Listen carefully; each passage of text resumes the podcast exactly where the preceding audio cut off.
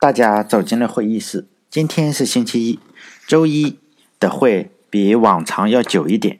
所有的人都要汇报一下这一周的工作安排和上一周工作完成的情况。即使那些不用一日三汇报的人，也要来参加这次会议。刘栋梁选了一个位置和小潘坐在一起，大家自觉地把手机调成静音，照例让团队的老大海石来讲。海石的原名叫孔磊。是公司的老员工，公司有个规矩，对外可以有自己的名字，但是对内部都要叫化名。孔磊的化名叫海石，这是天上的一颗星星，大概在南极附近。现在城市的灯光污染的这么严重，别说星星看不见了，就是月亮也经常看不见。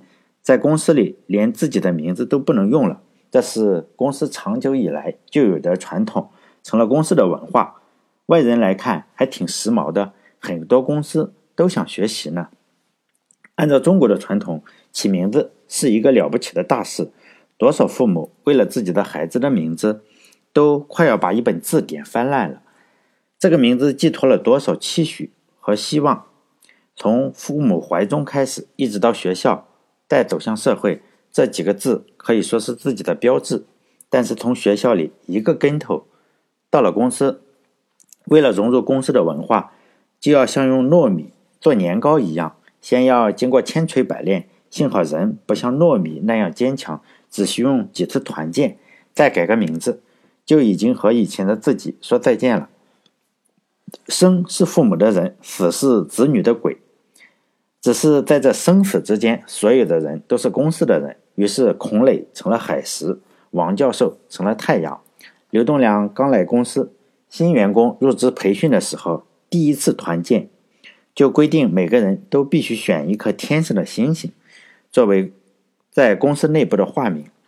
这说起来还是挺民主的，可以自由的在漫天的繁星中随意的选择。天上可以好几亿颗星星呢。在私底下，大家都说王教授是个天文爱好者。他开的第一家工厂是给别人做代工，在请高僧给工厂选址的时候。买一送一，给工厂起了一个很响亮的名字，叫太阳系有限公司。王教授当仁不让的当起了太阳系里的太阳，最核心的九个人分别叫火星、金星、土星什么的。这个工厂算是王教授的龙兴之地，在公司里，只要看到这九颗行星出现，大家就自然知道尊卑了，像和刘栋梁谈话的甘总，虽然不够资格称九大行星。它的化名为土卫二，也是太阳系里有名有姓的一颗星了。毕竟在毕竟是太阳的嫡系，土星都围着太阳转，围着土星转的卫星当然也围着太阳转了，可以说是二人转了。因为转得好，当然就可以呼风唤雨了。王教授因为做工厂发了财，更加觉得自己能力出众，成功并不是靠祖上的威名，反而觉得祖上的威名。埋没了他的能力，公司的墙上贴了他的墨宝，能力之外一切为零。这样的标语无时无刻的不在宣传着公司的用人策略。只要有能力，在公司里是没有天花板的。再到后来，春江水暖的又开了房地产公司，开公司自然是名字起的越响亮才够好。太阳系有限公司已经叫过了，于是就想把房子卖到银河系。在一个风水大师的建议下。房地产公司的名字叫银河地产。这个地产公司又恰好赶上了一波大潮，赚的钱都要快买下银河系了。因为叫银河地产，再加上开了这个公司的时候，从太阳系公司带去了几个围着他转的行星，自然而然的，这个公司里多了很多银河系里面的星星，让自己的员工起一个天上星星作为化名，这成了传统。到王教授开软件公司，公司的名字又开始犯难了，因为银河系已经用过了。幸好宇宙足够大，暂时能容得下王教授的雄心。银河系里有个邻居叫仙女座，因此这个软件公司叫仙女软件。刘栋梁当然也是天上的一颗星星，他在入职的时候就报上去了。公司这一点很好，起化名就像注册域名一样，谁先注册谁就拥有。只要不重复即可。离职的员工化名还可以抢注。只是在人微言轻的时候，公司里是没有人喊你化名的，所以刘栋梁还是刘栋梁。只是这十来个人的小团队，有时候会喊他的化名叫伽利略九五二七，这是刘栋梁自己乱编的一颗星。毕竟天上有无数颗星，你只要报上一个不重复的就行。人力资源部的同事并不真的去查一下是不是真的有这么一颗星星。像刘栋梁的老大化名海石的孔磊，已经在公司里被喊为化名了。能被喊为化名，在公司里也是有地位的象征之一。刘栋梁、小潘、小郑这些人都还是被别人喊作自己的名字。海石首先发话了：“这一周好像公司要推进一日三汇报的第六周吧？大家被打乱的工作节奏应该能适应了。这个计划肯定是要执行下去的。下面呢，大家分别来说一下上周的工作完成的情况和这一周的计划。先从小郑开始吧。小郑说：上一周呢，我还是跟进。”电脑更新以后，我们系统不能正常显示的情况，我已经给技术部说了，他们给了一个方案，我继续跟进。海石问：“还是只能在 IE 六才能正确显示信息吗？技术部怎么改的？现在能够支持新版的浏览器了吗？”小郑无奈的边摇头边说：“怎么可能呢？技术部的人就是不改，已经说了几周了，他们总是踢皮球。开发这个软件的人早就离职了。”代码没有人想看，就这样一直拖着。上周他们说可以在虚拟机里装上一个 Windows XP，这样呢就能正常使用我们的软件了。听到这里，大家开始哄堂大笑，连一向不苟言笑的小梦也笑了起来。笑完以后，海石问客户那边怎么说了。小郑说他们没有说什么，因为公司在卖这份软件的时候就签了合同，合同里说只支持 Windows XP 下的 IE 六。这份软件他们用的也不多，就是管理人事档案。这些档案呢，几十年不动，晚个一年、一年两年的也没有什么关系。里面的员工非常多，都是坐在那里领工资的，本来没有什么事情。结果上面不知道怎么想的，要注重安全，统一换成国产的有自主知识产权的 Linux 操作系统。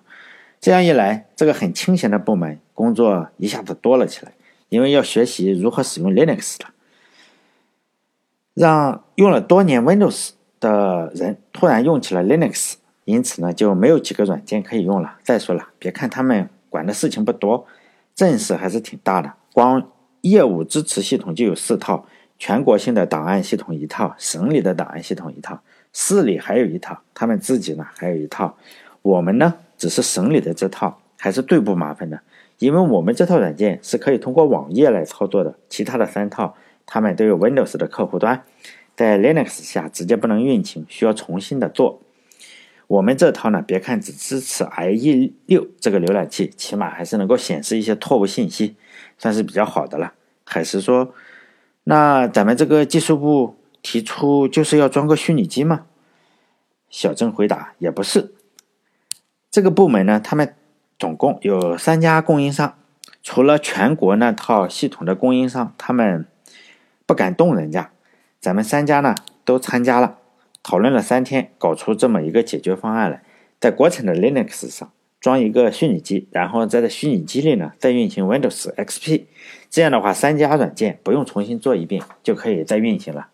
小潘半笑半骂的说：“哇，这真是个天才，三天就想出来了这么个方案，为了安全换成了 Linux 操作系统，然后再在 Linux 中装一个 Windows，这不又回去了吗？”除了运行的更慢了，小郑和小潘说：“这个你可就不懂了，这样才是皆大欢喜的结果。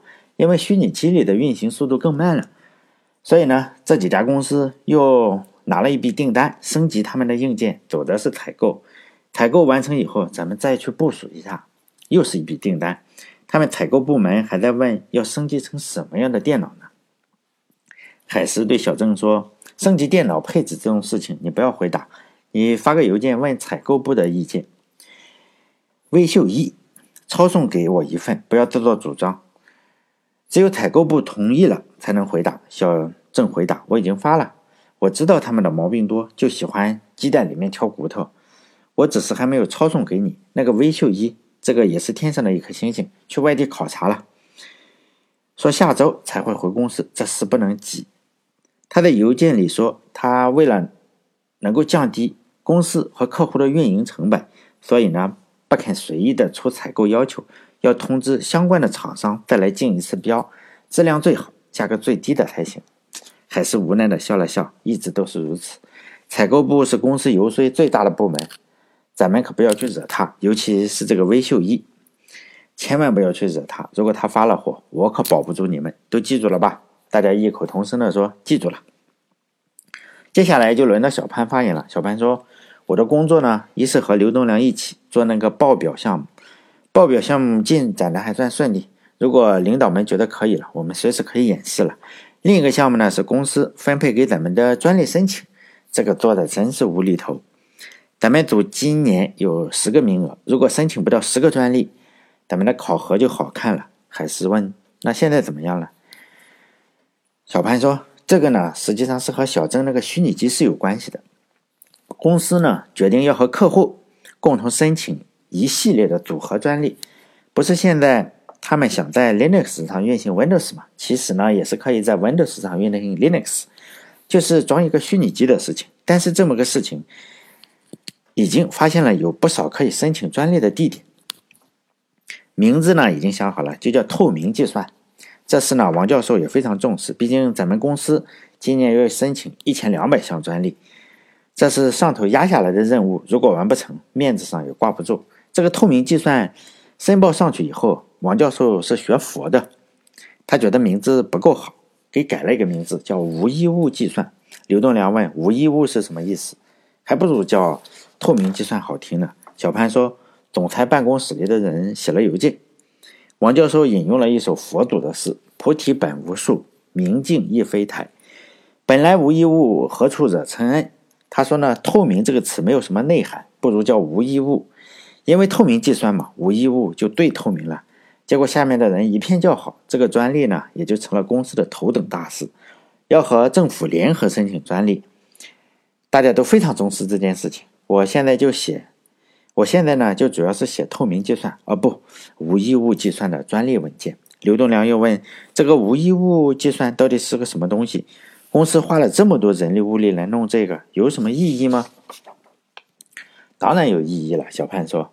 意义呢，就在于我们这几个人就有工作可以做了。这个无义务计算，说白了就是为了满足申请专利才开启的项目。你说原理是什么？我还真能给你编出不少来呢。现在你说是不是软件有安全方面的因素？不管是 Windows 还是 Linux，都不是国产的吧？那上面的人肯定会就会担心呀。但是呢，咱们可以在 Linux 上跑 Windows，或者在 Windows 上跑 Linux。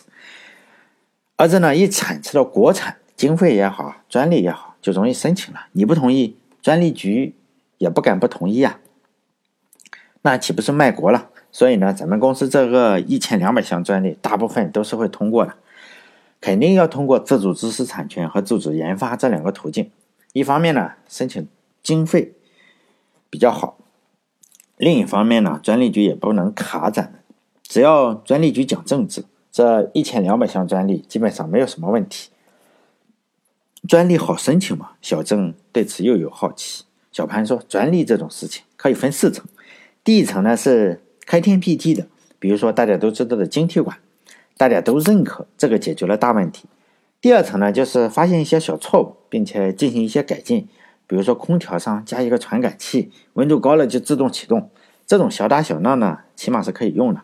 还有第三层。”就是没有什么问题，你自己创造问题也要解决了，这种问题就多了。比如说白天使用的太阳能手电筒，这种虽然没有用，但起码把自己创造的问题解决了。还有就是第四层，什么也没有做，先假设一个问题，再瞎编一套解决方案，什么问题都没有解决，然后就可以了。我们做的这个呢，应该是第三个层次的，起码我们有安装虚拟机嘛，还是有点东西的。后来大家又林林总总的讲了一些有用的、没用的东西，主要呢就是等着中午去吃饭。自从人类进入了这种高科技行业以后，已经进化出了一种能力，也算是达尔文进化论的证明。不管开什么会，有多少争议，都能够在吃饭以前达成共识，并且能够准确的留出一段时间来让领导一锤定音。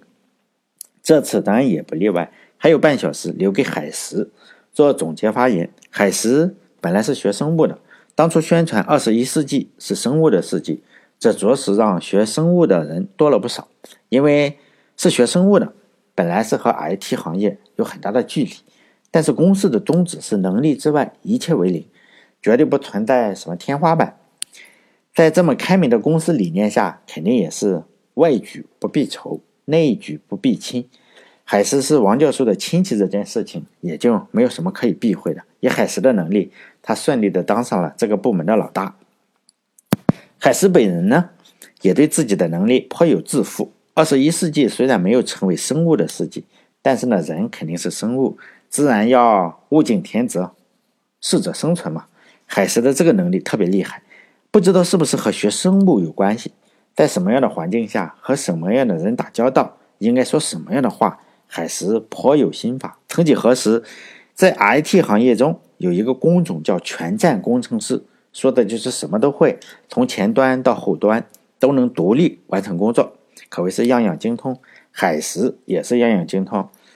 只是这个通并不是写代码，而是一他一行代码也不会写的。但是呢，仍然很精通各种编程语言，就像是这种通呢，就像是网络联通的通，一串数据包从这个网卡到那个网卡，但是呢，网线和网卡又没有留下任何物理痕迹，说了就像没说一样。当海石和程序员讲话的时候，他会大谈各种编程语言的优劣，什么 PHP 的易用，C 语言的。快速，Java 的严谨，最后总结为不同的项目要用不同的编程语言。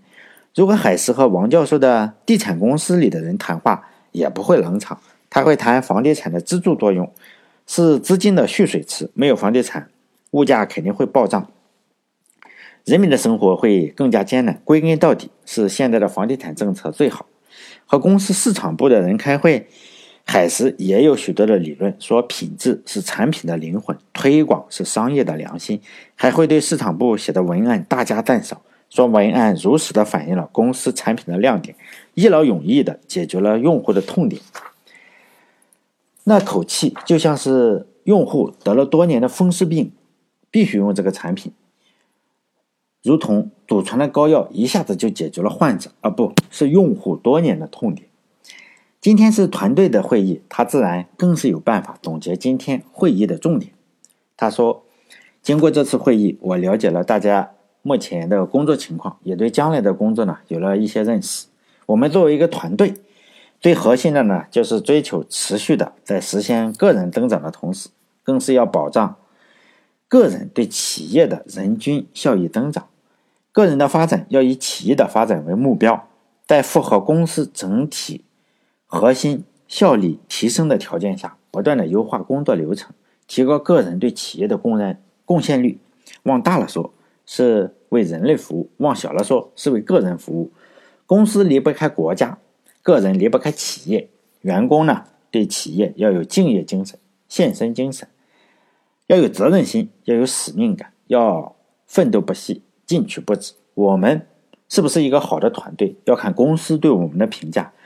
你们是不是优秀的员工，要看我对你们的评价；是不是一个对公司忠诚的团队，是不是一个对团队忠诚的个人。标准有四个：第一，有没有敬业精神，工作是不是认真，是不是能百尺竿头更进一步；第二，有没有奉献精神，是不是服从公司的领导，是不是对个人利益斤斤计较。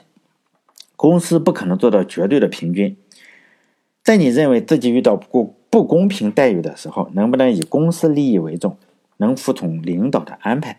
第三，要有责任心，在出现错误的时候，能不能勇敢的承担责任，用个人的小我换取团队和公司的大我？第四，要有使命感。做企业，尤其是咱们这种高科技企业，担负了历史的使命。现阶段最重要的任务就是保证完成公司的专利申请计划。要保证数量的完成，公司给咱们团队的指标，这个关系到咱们团队的年终考核。周末的时候，公司给我们我们发了一封邮件，讨论了不少公司的安排，要我传达给各位。公司要进行变革，每个人呢都要以平常心来面对变革。以后着重考核员工各方面的素质。这个考核就是每个人的位置都可能会变动，利益要重新分配，这是大事。但是也是对公司的好事。这个流动呢，有的人会升职，有的人要降职。但是只要公司的竞争力强了，个人的升降不必放在心上，要做到不以物喜，不以己悲，以一颗爱国敬业的心态来面对变革。如果在未来咱们的职位发生了变化，公司会仔细听取各位的倾诉，但是最重要的仍然是服从。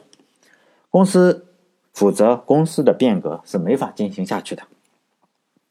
公司还着重强调了，在公司技术，在技术公司，技术是重要的，但是最最重要的，首先是品格。如果品格不好，技术越好越危险。品格就是咱们前面所说的敬业精神、献身精神、责任心和使命感，以最宽广的胸怀迎接公司的变革。最后，中国有个成语叫“祸从口出”，希望大家以后要守口如瓶，能说的少说。不能说的绝对不说，绝对不能传播小道消息，严格的要求自己和自己的家属，如果有家属的话，乱说话的人是肯定不能升职的。对外界的议论，不要反驳，有则改之，无则加勉。这里要着重提醒一下刘栋梁，你要管好自己的嘴。Lucy 已经跟我通沟通过了，他说你写的检讨很有诚意，但是在公司里至少有一半的小道消息都是从你那里传来的。说到这里的时候，其他人都哈哈大笑，刘栋梁苦笑了一下，小潘则不住的摇头，向刘栋梁挤了挤眼，好像在对刘栋梁说：“一起离职吧。”海时在宣宣布散会的时候，小潘故意走在最后。刘栋梁看了小潘一眼，他知道小潘要和老大提出辞职了。如果顺利的话，他们还有一个月的时间做同事。刘栋梁坐在自己的座位上，眼睛盯着会议室的门。他知道，在会议室里，小潘正在和海石提辞职的事情。同事们都一个接一个的下去吃饭了。会议室的门还没有打开，刘栋梁想像往常一样等着小潘去吃饭，但是已经快半个小时了，会议室的门还是紧闭着。刘栋梁不禁有些伤心起来。前这几天发生的事情实在太多了，年龄已经不小了，一直还是单身，公司。又拿自己的反，又拿自己当反面典型，在全公司里做检讨，想来公司里恐怕是待不久了。正想到这个时候，心里的痛直逼上来。恰好这时，会议室的门开了，看到小潘从里面走出来，刘栋梁正要找话说来分散自己的心痛，此时早已不再饥饿，但是还是没话找话的对小潘说：“一起去吃午饭啊。”